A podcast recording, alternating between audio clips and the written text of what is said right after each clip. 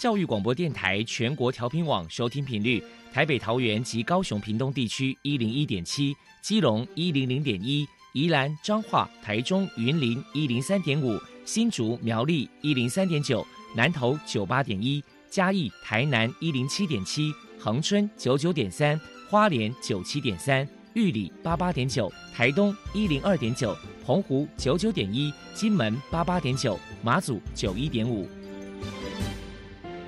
爱是包容，爱是牺牲，爱是分享，爱是服务。因为爱，特殊教育充满了无限的可能。用爱关怀身心障碍同学的未来，用心倾听资赋优异子女的心声。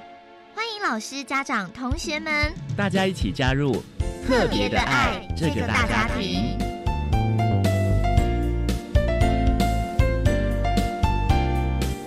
本节目由教育部学生事务及特殊教育司指导，国立教育广播电台监制。欢迎收听。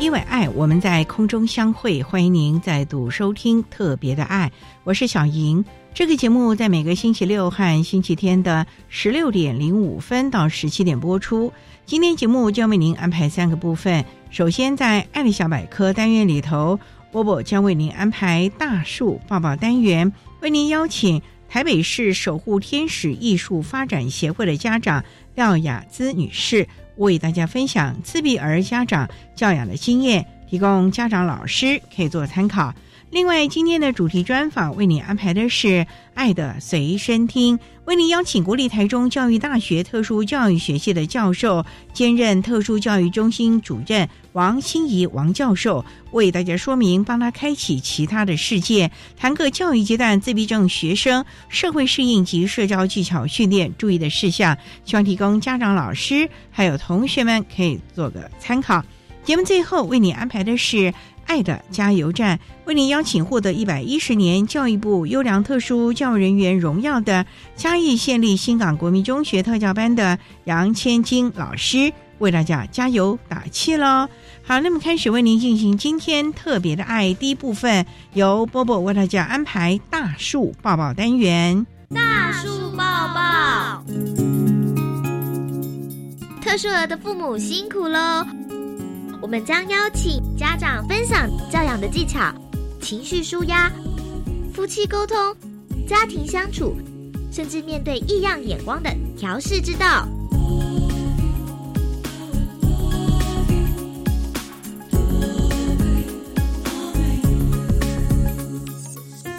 Hello，大家好，我是 Bobo，欢迎收听大树抱抱。今天我们特别邀请到台北市守护天使艺术发展协会的家长成员廖雅姿小姐，大家都称她为凯凯妈妈。我们特别邀请到凯凯妈妈来到节目现场，跟大家分享自闭儿的家长教养经验谈。首先呢，我们先请您来聊一聊，当初知道凯凯是自闭儿，当时的内心心酸跟难过，你是如何走出来的呢？我的孩子是两岁半的时候确诊。其实确诊的当下，我没有很惊吓，因为那时候的孩子非常的可爱，充满笑容。他只是不说话，还有例如挥手 kiss goodbye 这种一般幼儿都会有的小才艺，他就是不做，有点怪异。不过幼儿园的老师都觉得他还好，帮他看诊的医生也觉得他还好。我们没有轻忽，所以我们开始很密集的做早疗。那一开始早疗的治疗师们也觉得他还好，所以真正感到恐慌这个感受的时候是在他四岁左右。我们发现努力了很多，但他好像停滞不前。那时候开始会有一种，这是不是就一辈子了？还有，而且我无能为力，这两种情绪加在一起，会开始觉得有一种恐慌的感觉。怎么走出来？我想就三个字：希望感。支持我的是孩子给我的希望感。他的成长过程教会了我不要跟别人比较，真正的进步是要自己跟自己比。然后我学会了敏感的观察他，并且享受他每一次一个小小的成功。我觉得这种动力就陪伴着我们一起往前走。所以之前我一直很记得一句话，就是说，不是因为看到希望才往前走，而是往前走就会看到希望。凯凯妈妈为了家中的宝贝儿子，投入了许多的心血跟努力，请您来谈谈当初有寻求哪些组织机构的帮忙呢？凯凯五岁前，他他他在香港出生嘛，那当然我们会台北、香港飞来飞去，就是找相关的资源。那因为香港的公共资源很拥挤，所以我们都是自费做早疗。那你可以想象，那个真真的非常的昂贵。我觉得在香港大概也许一年要台币百万计吧，这不夸张。钱跟时间的投入、资源的挤压，被早疗塞满行程表，在早疗家庭非常的常见。我觉得另外就是我自己也在他四岁的时候离开了。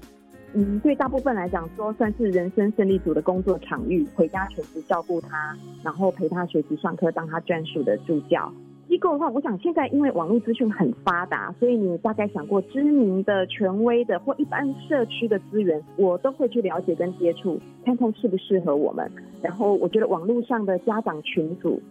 给我的支持跟帮助非常的大，那这对于在台北都会区的特殊儿家庭，大概也是很常见的一个模式，就是在能力所及之下，我们不会放弃每个可能的资源跟管道。凯凯呢，今年是十五岁，那接下来我们就请凯凯妈妈来介绍一下，在教养凯凯的过程当中，遇到最大的考验是什么呢？我觉得最大的考验就是每一个人都可以指导你、评价你。然后，因为很明显的，就是在一般的眼光下，这这一定是妈妈教的不够，做的不好。不过，我觉得路人的眼光我其实不会在意，令人比较难受的反而是来自于这个圈内人，比如说专业人员或其他的家长，而且通常是不太认识我或我孩子的专业人员或家长。举例来说，在孩子七岁的时候，曾经有一个很知名的权威在简短听说了我孩子的状况之后，就告诉我说，七岁前是语言的黄金治疗期，过了七岁，他这个没有希望了，不用在这方面努力。或者是说，我我想这不是恶意的。当其他的家长神采飞扬的在说，哎呀，因为我们就是这么这么的如何如何的努力，孩子就变好了。那我觉得这会言下之意，如果孩子没有这么好的家长听在耳朵里，就会觉得我们会自我质疑，就是我的错。那其实我觉得最大的考验或难受是在于说，我们会很害怕，是因为我做的不对、不够、不好，误了孩子。我想这种情绪其实是比较难消化的。那考验如何克服？就是因为前面我们讲到，就是最大的考验可能来自于其他人的指导跟评价嘛。可是如何克服？我觉得通常残酷的打击来自于我们所谓的圈内人，可是正向的支持也来自于长期陪伴我跟孩子的老师或家长们，这些真正了解我的孩子或我的家庭的这些老师们。当他们看到我没看到的一些细节，或给予我跟孩子很正向的回馈跟肯定的时候，我觉得这种被了解、被珍惜、被陪伴的感觉胜过一切。所以，我觉得如果说也有在非常低潮时期，或者是感到孤单寂寞的家长们，我我真的觉得说，去找一个能够理解你、陪伴你的老师，他不见得是名师，反而我觉得是长期陪伴的这些老师们，可能会是很好的支持来源。请教一下您，就是说凯凯呢，他有一位小六岁的妹妹，不晓得他们两个人的相处互动，您的教养诀窍是什么呢？我自己觉得这也是一个学习的过程。我觉得第一天我不会知道怎么做，但是后来慢慢的我发现，其实不管是他的手足，甚至我孩子在学校，我觉得是一个耳濡目染的过程。每个孩子就像我们五根手指不同长短一样，不同的孩子还是有不同的可爱之处。然后我打从心底的正向的去看待他们的不同，我觉得其实孩子很快就学会了。甚至我觉得学校的，就是你不用去跟他们做什么宣导啊，讲大道理。如果我们自己打从心底的去接纳，然后正向的看待每个孩子，他们就会去欣赏跟同理自己的兄弟姐妹。这是一个很漫长的过程，对。接下来，针对凯凯的情绪问题，不晓得凯凯妈妈您的教养方法是什么？情绪问题在每一个特殊，尤其自闭症的孩子身上或多或少都有，然后只是严不严重。那其实就算所谓的不严重，还是会有嘛？我觉得很多年前有一个家长跟我分享五个字，叫做情绪要疏导。这五个字可能要花十年的时间，一直不断的培养孩子去认识、了解自己的情绪，之后学会控制跟书写自己。就是有情绪，这是很正常的，不要去否认他。不过，我觉得这不只是孩子自己常年的功课，就是我们要去教他这件事情。其实我后来发现说，跟前面我们讲手足一样，家长自己也要打从心底去理解情绪，就是我们知道情绪的存在，然后家长自己也学会去理解它，然后认识它，疏解它。我们都很淡定、很规律的在面对这些的时候，孩子自然耳濡目染的，他也会慢慢的一点一滴的，是滴水穿石般的变好。所以我觉得都是孩子成长前，家长要跟着自我成长。家长的情绪也要跟着一起疏导，然后我们很淡定的面对，不会是一夜之间就变好了，是个很漫长的过程。可是我还是觉得家长是跟着孩子一起成长。关于情绪，我可以建议的话，除了情绪要疏导，我觉得另外一个很重要的建议就是运动改变大脑。这是科学实证，然后我觉得我自己看过很多的例子，甚至科学实证，就是大量的运动，而且甚至有点像运动员般规律的运动，会点点滴滴的改变这些情绪的问题。觉得如果我可以给这边建议的话，我会建议有相关困扰的家长可以试试看。再来，我们就请您分享，凯凯有没有做一些让您觉得窝心感动的故事呢？我的孩子他虽然口语不好，不过他得过文汇奖，这是一个写作的奖项。然后他在里面讲述自己的成长历程的时候，他写过一句话，叫做“嗯，妈妈勇气十足带我向前走”。我觉得孩子知道家庭给他的支持跟陪伴，他不是一无所知的，他有感受到，然后。因为他也看到自己面对的困难，那因为妈妈勇气十足，当然我觉得其实不是我勇气十足，是我们全家人的力量。然后其实我们的勇气可能来自于孩子，让孩子感受到我们给他的勇气，这是一个相互陪伴成长的过程。我觉得他的眼睛有看到，那我们的努力就值得了。最后，给同样是家里面有自闭儿的家长，你有什么样的话想要传达？自闭儿或者是特殊儿的教养经哦，跟其他的妈妈经啊是三天三夜说不完。但是我觉得，当然特殊儿的家庭面对的挑战跟困难，大概是一般教养挑战困难的放大十倍都不止。我想要讲的就是不要为明天忧虑，因为明天自有明天的忧虑，努力过好每一天。今天的难处今天处理，或者是说珍惜当下每一个小成功，或者每一个喜悦的片刻。然后不要虚度，我今天有好好的过完今天，而且我做了该做的努力，然后回过头来就会发现自己跟孩子也可以走了很远，那就自己跟自己比较，然后去肯定自己跟肯定孩子这样。子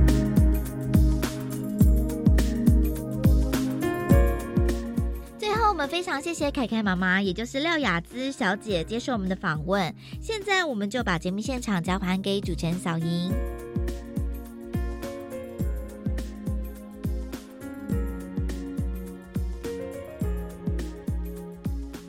谢谢台北市守护天使艺术发展协会的廖雅姿女士以及波波为大家分享了自闭儿家长教养的经验，希望提供大家可以做参考。您现在所收听的节目是国立教育广播电台特别的爱，这个节目在每个星期六和星期天的十六点零五分到十七点播出。接下来为您进行今天的主题专访，今天的主题专访为您安排的是《爱的随身听》。为您邀请国立台中教育大学特殊教育学系的教授兼特殊教育中心主任王心怡王教授为大家说明，帮他开启其他的世界，谈课教育阶段自闭症学生社会适应及社交技巧训练注意的事项，希望提供家长、老师还有同学们可以做参考喽。好，那么开始为您进行今天特别的爱的主题专访，《爱的随身听》。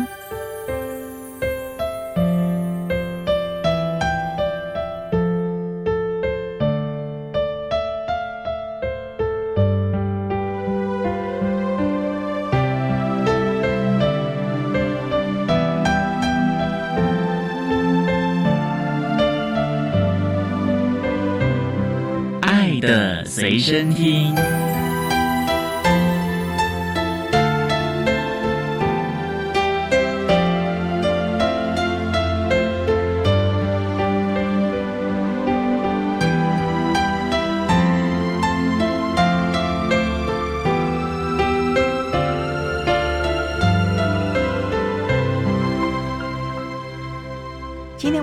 邀请国立台中教育大学特殊教育学系的教授兼特殊教育中心的主任王心怡王教授，教授您好，主持人好，各位听众大家好。今天啊，特别邀请教授为大家说明，帮他开启其他的世界，谈个教育阶段自闭症学生社会适应以及社交技巧训练注意的事项。那首先啊，要先请教授为大家介绍。我们刚才介绍您是国立台中教育大学特殊教育学系的教授。那请问，特殊教育学系以我们台中教育大学来说，毕业的校友将来有些什么样的发展呢？我们学校的特殊教育学系。是一个全师培学系。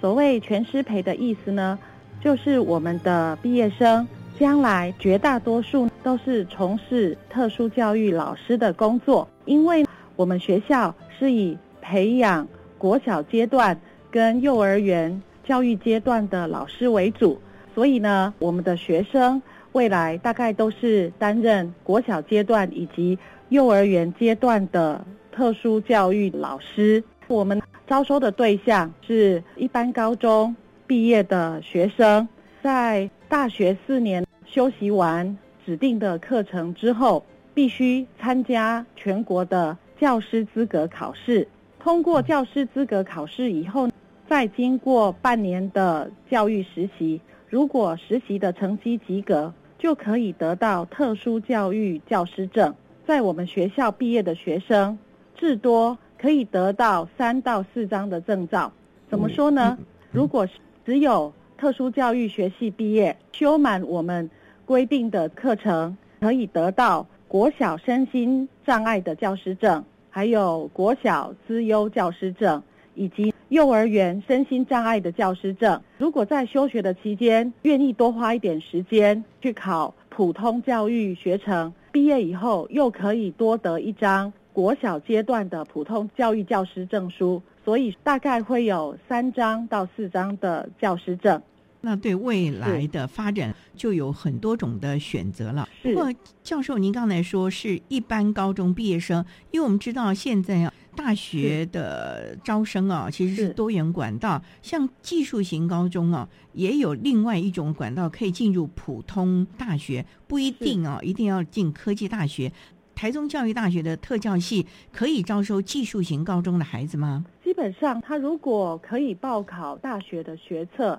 以及职考，就可以透过这样的管道进来。所以还是多元的啦。是，所以我们的孩子未来在教学上啊，或者是个人生涯的发展上啊，有不同的方向了。所以也不一定一定要担任教学工作，也可以发展其他的吧，教授。是的，主持人这个问题很好。我们的学生绝大部分是担任老师，但是呢，也有一些学生并没有走国小或幼儿园阶段的特殊教育老师这一条路，有的会在大学的资源教室担任资源教室的辅导人员。有一些学生他对语言治疗方面有兴趣，会继续从事这方面的深造。有的会去听语障研究所进修。后来呢，会进到医疗系统担任语言治疗师。另外，我们还有少数、很少数的学生，他如果对一般的工作有兴趣，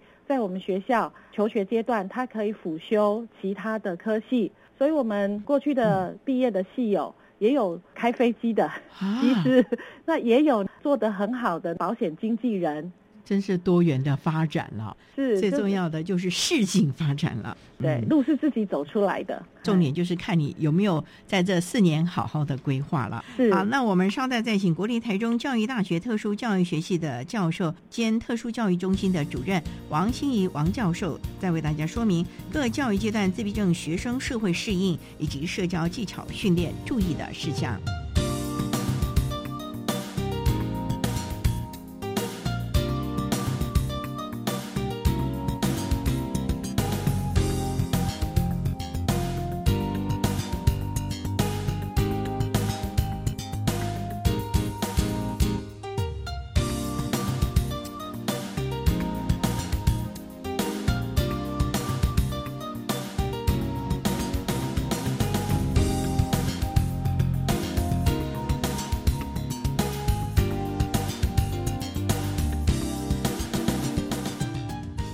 台，欢迎收听《特别的爱》。今天为您邀请国立台中教育大学特殊教育学系的教授兼特殊教育中心的主任王欣怡王教授，为大家说明，帮他开启其他的世界，谈个教育阶段自闭症学生社会适应以及社交技巧训练注意的事项。刚才啊，王教授为了简单的介绍了国立台中教育大学特殊教育学系的学生们呢，毕业之后不同的发展。那想请教教授啊，我们今天的主题谈的是自闭症，您可不可以为大家来说明自闭症它到底是一个什么样的障碍类别以及它的定义？因为有好多人呢，有这个学者症候群，尤其看了《雨人》呢这部电影之后，哇，好多人不得了了，对自己的孩子或者一般人对自闭症的孩子有了不同的期待耶。是，我想先就自闭症的定义呢，跟听众做一个说明。按照我们台湾特殊教育法的规定，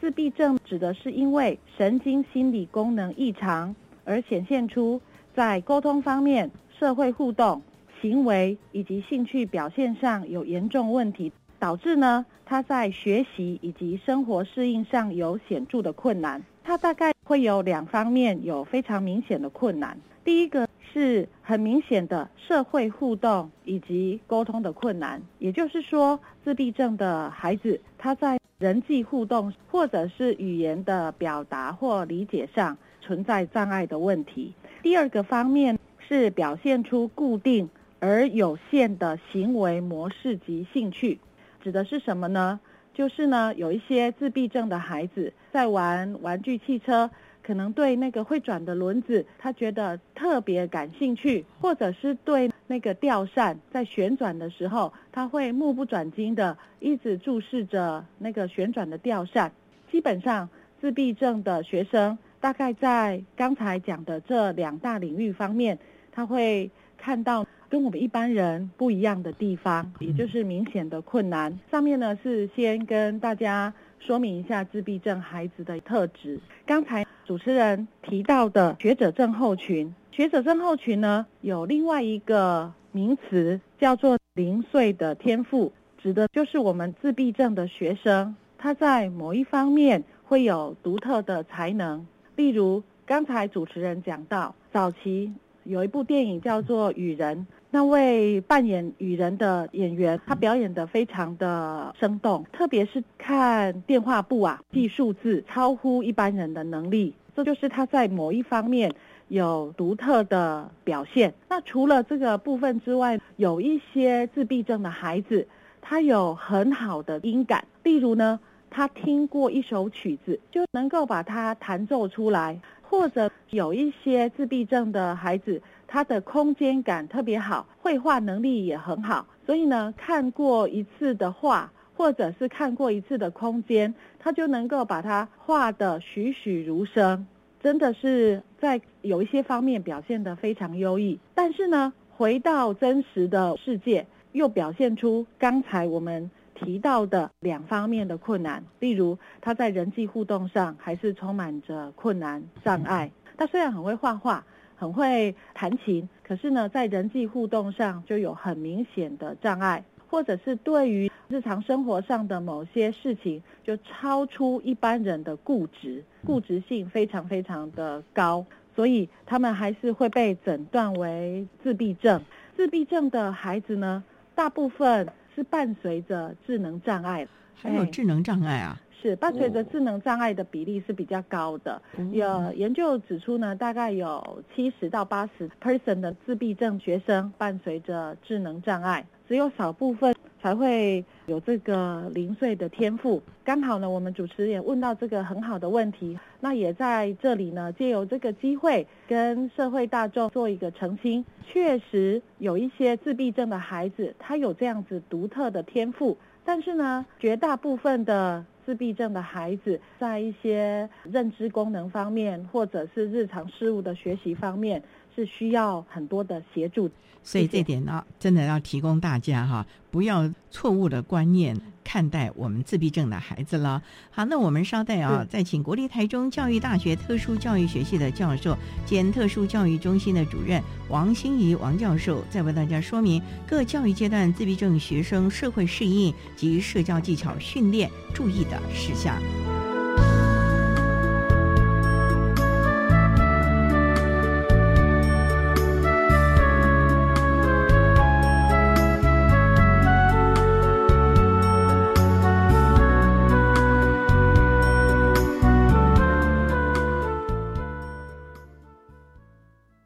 至少记得一针，我正在在想的当中就会出现一双翅膀。我希望成为人的样子。那在这边分享。那你要知道怎么样去翻山越岭。迷惘的人生路上，你需要支持和力量。每周日下午一点到两点播出的《星星亮了》，将分享总统教育奖得主的故事，让困境闪闪发亮，成为人生指引的北极星。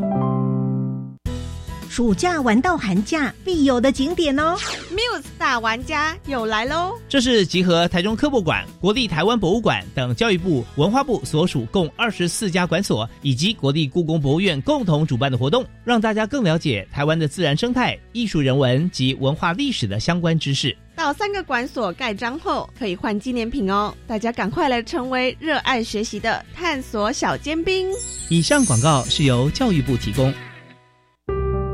我家在哪里？为了打造失智照护服务网络，各县市的失智社区服务据点开设促进个案认知、缓和失智的课程，并给予家属支持及提供照护技巧。失智共照中心协助个案确定诊断、转介长照或医疗资源，并提供咨询服务。快拨打一九六六专线了解更多资讯。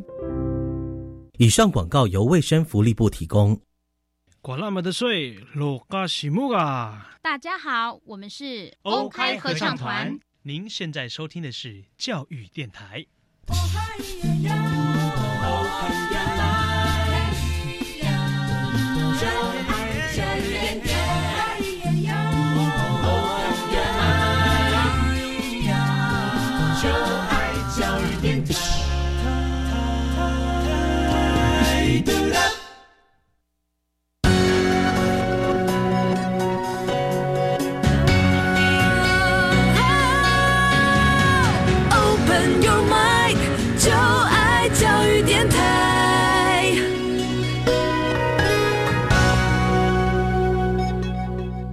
电台欢迎收听《特别的爱》这个节目，是在每个星期六和星期天的十六点零五分到十七点播出。今天为您邀请国立台中教育大学特殊教育学系的教授兼特殊教育中心的主任王心怡王教授，为大家说明，帮他开启其他的世界，谈个教育阶段自闭症学生社会适应及社会技巧训练注意的事项。刚才在节目的第一部分，教授为他简单的说明了特殊教育学系。校友们的发展以及自闭症的意义，那也想请教，最近这几十年来啊，特殊教育特别着重于早期疗愈这一块。自闭症的孩子如果进行早期疗愈，会不会对于他未来的像社会技巧啦、社会适应会比较好一点呢？是，确实如主持人刚才提到的，如果我们对于身心障碍的幼儿进行早期疗愈，当然是包括自闭症的幼儿进行早期疗愈，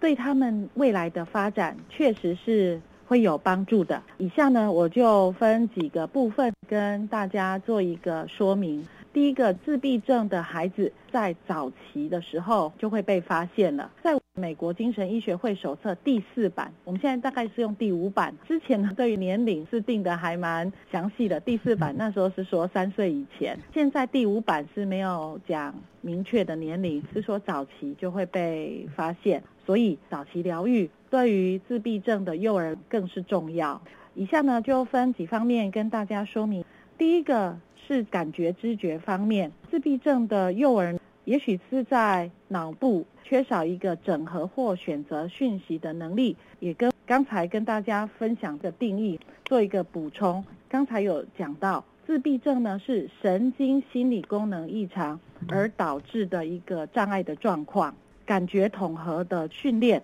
是可以帮助他们在这方面是有进步的，因为我们会提供他一些适当的脑部刺激，让他的感觉统合能够表现得更好。根据一些研究也显示，经过这个感觉统合活动的实施之后，孩子呢对于某一些感觉的接受度就提升，情绪也会比较稳定。所以在早期疗愈的感觉统合方面，对自闭症的孩子是有帮助的。在这里也顺带的补充一个迷思概念。就是有一些不太了解自闭症的人，他们会觉得看到自闭症的幼儿，可能就会去责备父母亲。教养不好，所以才放任这个孩子在 公开的场合或者是公众场所有这个吵闹的行为，就是你们的教养态度不对，或者是说你们对孩子过于冷漠，才会教出这样的孩子。事实上，这都是一个迷失概念。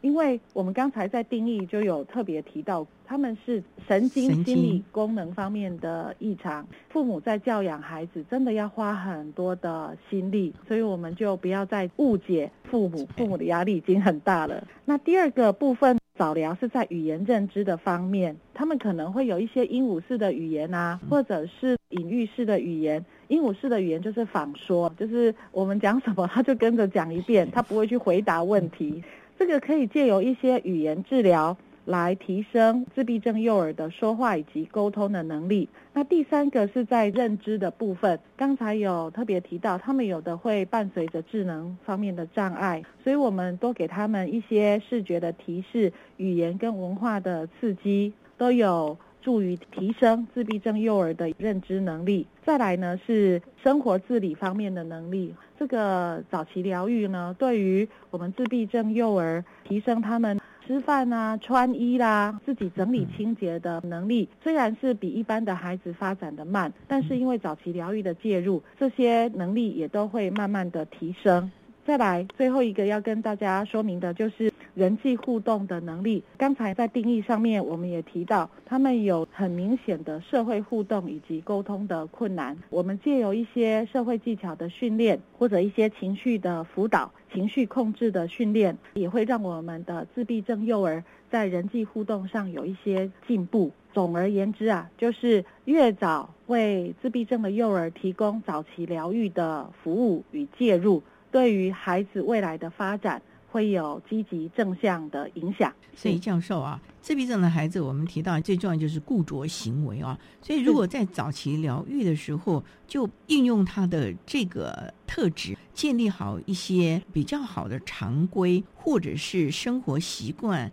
或者是应对进退，会不会对他将来比较好呢？固着行为基本上。我们会把它提出来，基本上是觉得他在这方面可能是需要调整的。例如说，这个幼儿的或者是自闭症儿童，他如果在固定的时间一定非得怎么样？例如说，他在五点他就一定要看卡通，如果没有看卡通，可能爸爸妈妈带他在外面做一些别的事情。那他就一直执着说五点一定要看卡通，如果没给他看，他可能情绪就会爆发。基本上这个固着行为呢，对他的发展其实是不太好的影响。我们会希望透过一些事前的告知，例如爸爸妈妈今天带他出去，跟他讲说我们今天会晚一点回来，五点可能我们还在外婆家或者是哪里，预先告知他，让他的情绪不会爆发，事实上是比较好的。刚才有提到那些生活自理啊，或者常规的建立，这个是希望协助他们能够适应幼儿园或者是国小、国中这样学校的生活，这个是比较正向的，就是适应社会的行为的培养。我们是希望能够减少他的固着行为，培养他积极正向的社会能够接受的行为，让他在学校的适应跟社会的适应能够更好。基本上是有这样的。区分，所以啊，还是要借由早期疗愈来提供孩子比较好的训练了啊。好，那我们稍待啊，再请国立台中教育大学特殊教育学系的教授兼特殊教育中心的主任王心怡王教授，再为大家说明各教育阶段自闭症学生社会适应及社会技巧训练注意的事项。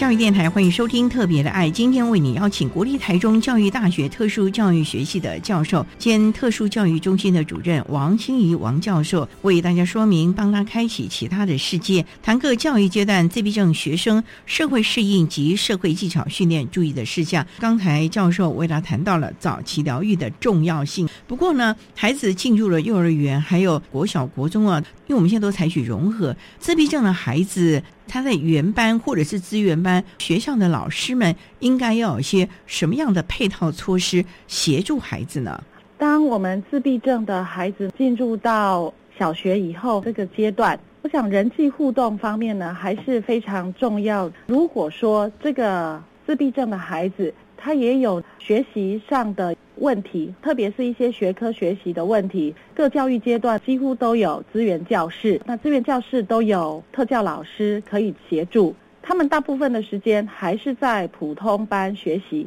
因为我们台湾是属于融合教育推行着力很深的一个国家，非常重视融合教育。以下呢，我大概比较从社会。技巧的部分跟大家做一个分享。首先呢，社会技巧是我们十二年课纲，也就是大家比较熟悉的，我们称呼一零八课纲里面呢，特殊需求领域有社会技巧这个部分。在国小阶段、国中阶段跟高中阶段，因为十二年课纲就是跨这三个大阶段，社会技巧都是蛮重要的一个部分。如果我们自闭症的孩子在人际互动上有困难的话，大概就要请我们资源班的老师进行社会技巧的训练。社会技巧包括三个内容，就是处己、处人。跟处环境的部分，那我大概跟大家说明一下，这三个领域大概是在教什么。像处己的部分，包括的内容有处理情绪的技巧，还有处理压力的技巧，以及自我效能。那处人的部分呢，包括呢对一些外界讯息的解读，就是人际互动，别人表情的解读，肢体动作的解读。还有一些基本的沟通技巧以及人际互动技巧。那另外呢，也包括处理冲突的技巧以及多元性别互动的技巧。这个部分在现在重视性别平等教育的年代是很重要的。这个也包括国小、国中、高中应该要学习的内容。那我在这里呢，也提醒我们教育的伙伴们，我们自闭症的孩子。他有的时候在处人的时候，会有一些很需要调整的状况，也是固着行为的一个表现。例如，他们可能很喜欢某一个洗发精的香味，可能呢班上有那个女同学啊，头发香香的，他就一直靠过去，一直闻，一直闻，会让对方非常的不舒服，因为靠得太近。那如果对方真的是心里不舒服，有可能就会向学校的性别平等小组提出，比如性骚扰啊这样的一个陈述。我们的孩子有的时候需要去处理这个性平方面的问题，这个部分呢，可能从小就要开始教，从国小阶段到了国高中之后，因为我们的孩子他的身体也是会长高长大，这方面也是我们特别要注意的。这个是在处人方面，再来处环境。要教学的部分，包括学校的适应，还有在家庭的基本的适应，以及在社区环境当中的适应。刚才讲的这三大领域，大概是我们的自闭症学生在国小阶段、国中、高中阶段都应该要学习的。那这个学习不只是资源教室的老师要教他们，还要普通教育老师、特殊教育老师的合作。为什么呢？因为我们更重要的是希望学生在资源教室学完这些技巧以后，他回到普通教育的环境，能够使用，能够把它表现出来，才能够增加大家对他接纳的程度。因此呢，在这里也是要恳请特教老师能够跟普通教育的老师或者是班级的导师做一个沟通。让普教老师也知道我们特教的学生在资源教室学了些什么内容，在普通班的环境里面可以提供一些练习的机会，让他们能够熟练这些人际互动的技巧，将来呢和普通班的学生相处会更融洽。也是要呼吁，如果普通班的老师可以的话，营造一个更接纳的环境，因为有一些老师他们可能对自闭症的孩子不是那么了解，那有一些可能有刻板印象存在，班级的学生对自闭症的孩子也许也不是那么接纳，就会造成我们自闭症孩子的适应上会很有挑战。那我举一个简单的例子，像自闭症的孩子，有的时候也会跟家长反映，就说他们不太想去资源班读书。为什么？因为大家都会笑啊，你就是很奇怪，就是比较笨的啦，或者是行为比较异常的啦，才会需要去资源班学习啊、读书啊。这个都会造成自闭症的孩子心理上会有一些挫折。如果说我们可以透过老师的引导，就普通班老师的引导，让我们都能够接纳自闭症的孩子，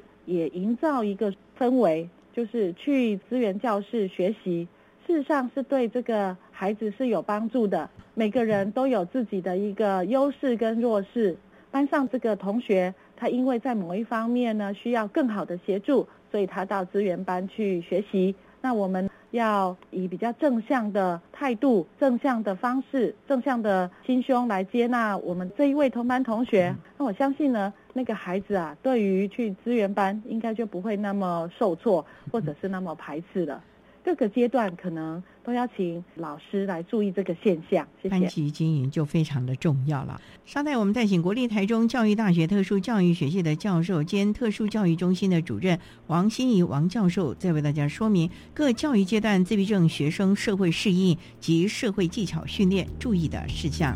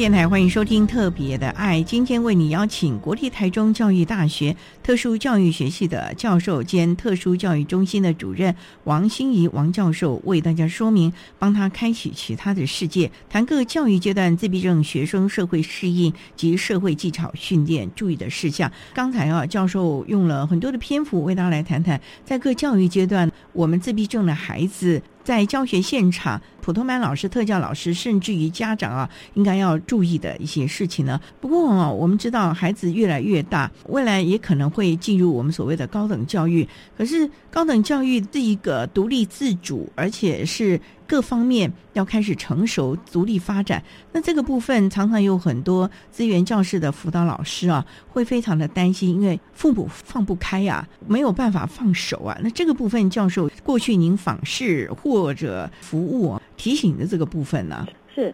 因为呢，我们现在特教中心呢，也有一个很重要的任务是辅导大专阶段的身心障碍学生。曾经呢，有一位学生，他跟我们提到，高中以前，他觉得特殊教育老师的服务就好像自来水的水龙头一样，开了就来。老师呢，都照三餐嘘寒问暖。听到这样子的陈述，我自己个人心中呢，也觉得很高兴，但也有一些担忧。高兴的呢是。事实上，我们高中以前的特殊教育的服务老师确实是很尽心尽力、劳苦功高。但是呢，比较担忧的是，大专阶段是他们也许是求学的最后一个阶段，将来可能要面对职场的求职，还有一些职场上的竞争啊，或者是人际相处，就让我去思考，我们是不是？应该回过头来去看一下各个教育阶段，就高中以下的各个教育阶段，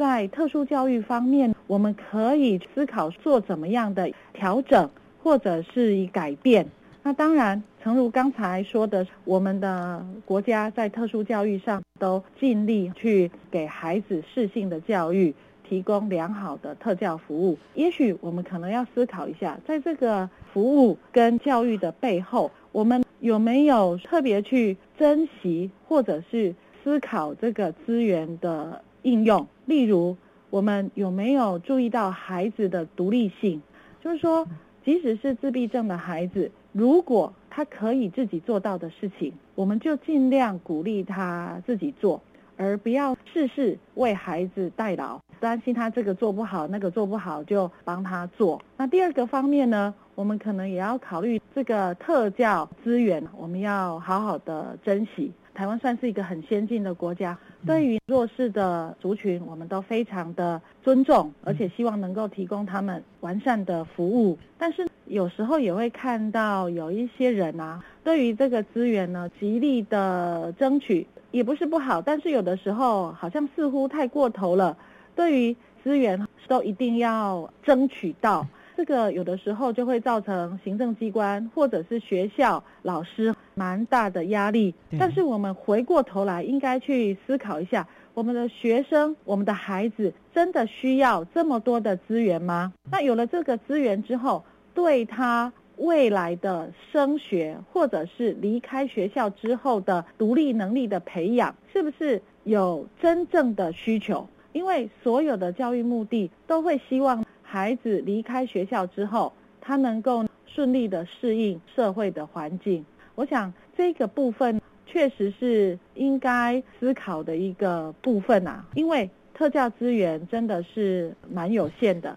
我们的国家也都很尽心尽力，不是说顺利每个人都做到百分之百，每个人认知的完美。但是呢，我们都努力的在往这个方向在做，所以这个方面呢，也许要提供大家一些参考。当然，回过头来，我们刚才有提到，有的时候这些家长他们在教养的过程当中遇到很多的挫折。那我在这里呢，也是希望社会大众可以去考虑，我们是不是有提供。家长足够的接纳程度，或者是支持，为什么哈？因为有时候家长带着孩子上街，或者是到公共场所，他们也会遭受到非常多的异样的眼光，可能不是那么接纳跟支持，家长也会感受到压力或者是不平等。我想这两方面都是有努力的空间，就是有一些家长可能要去思考一下这个资源的使用。那我们社会大众可能也要思考，我们有没有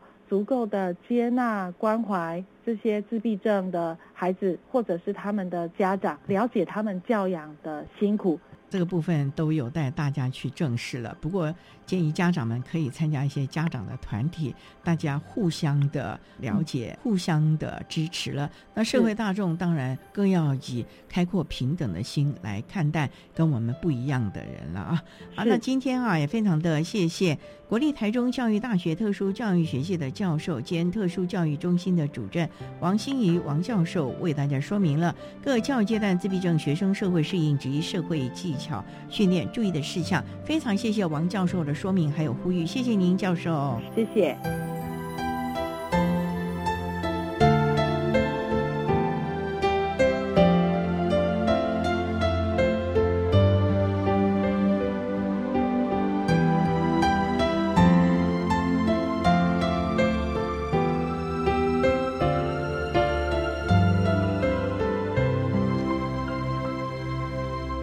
谢谢国立台中教育大学特殊教育学系的教授兼特殊教育中心主任王欣怡教授为大家说明了各教育阶段自闭症学生社会适应及社交技巧训练注意的事项，希望提供大家可以做参考喽。您现在所收听的节目是国立教育广播电台特别的爱节目，最后为你安排的是爱的加油站，为您邀请获得一百一十年教育部优良特殊教育人员荣耀的嘉义县立新港国民中学特教班的杨千金老师，为大家加油打气喽。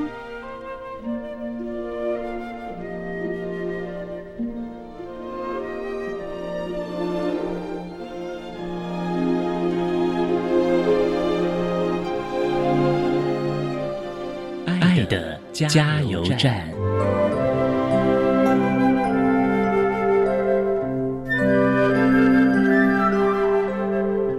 各位听众，大家好，我是一百一十年教育部优良特殊教育人员，目前任教于嘉义县立新港国民中学特教班的杨千金老师。针对自闭症学生教学辅导策略及注意事项，我有两点要呼吁。第一个，我觉得尊重个别差异与独特性，对于自闭症的孩子是非常重要的，因为自闭症孩子是与生俱来的特质，唯有接纳，才有进一步。正视理解的可能，所以在早期疗愈还有特殊教育的介入，对自闭症孩子的学习适应的启发扮演着非常重要的关键角色。第二点，在学校，我觉得特教团队的合作跟资源是帮助自闭症孩子适应新环境非常有利的重要模式，所以能够规划还有筹组。自闭症孩子的特质量身定做的特教团队的合作模式。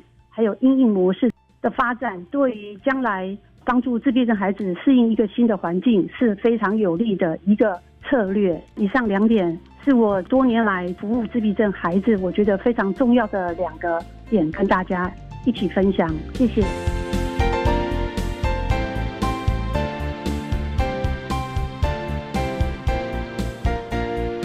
今天节目就为您进行到这了，感谢您的收听。在明天节目中，为您邀请获得一百一十年教育部优良特殊教育人员荣耀的嘉义县立新港国民中学特教班的杨千金老师。为大家分享谨慎找出阴影的方法，谈国中教育阶段自闭症学生教学的策略以及注意的事项，希望提供家长、老师还有同学们可以做参考喽。感谢你的收听，也欢迎在明天十六点零五分再度收听特别的爱。我们明天见了，拜拜。